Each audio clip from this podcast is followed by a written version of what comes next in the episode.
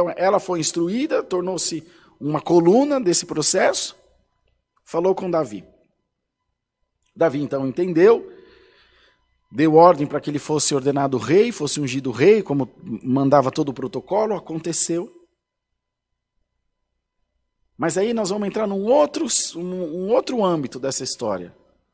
Batseba então tornou-se uma coluna, então entende-se que ela, a mãe de Salomão estava fortalecida, porque o profeta Natan estava com ela, aconselhando. Quando Salomão assume o, erro, o reino, ela descansa. Ou vou usar aqui entre parênteses a palavra relaxa.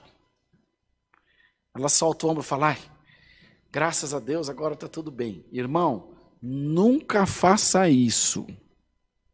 Nem na vida financeira, nem no relacionamento, nem na igreja, nem diante da sociedade, diz, agora eu estou tranquilo. Sempre assim. Ó. Você não precisa ficar paranoico, mas tem que estar sempre observando.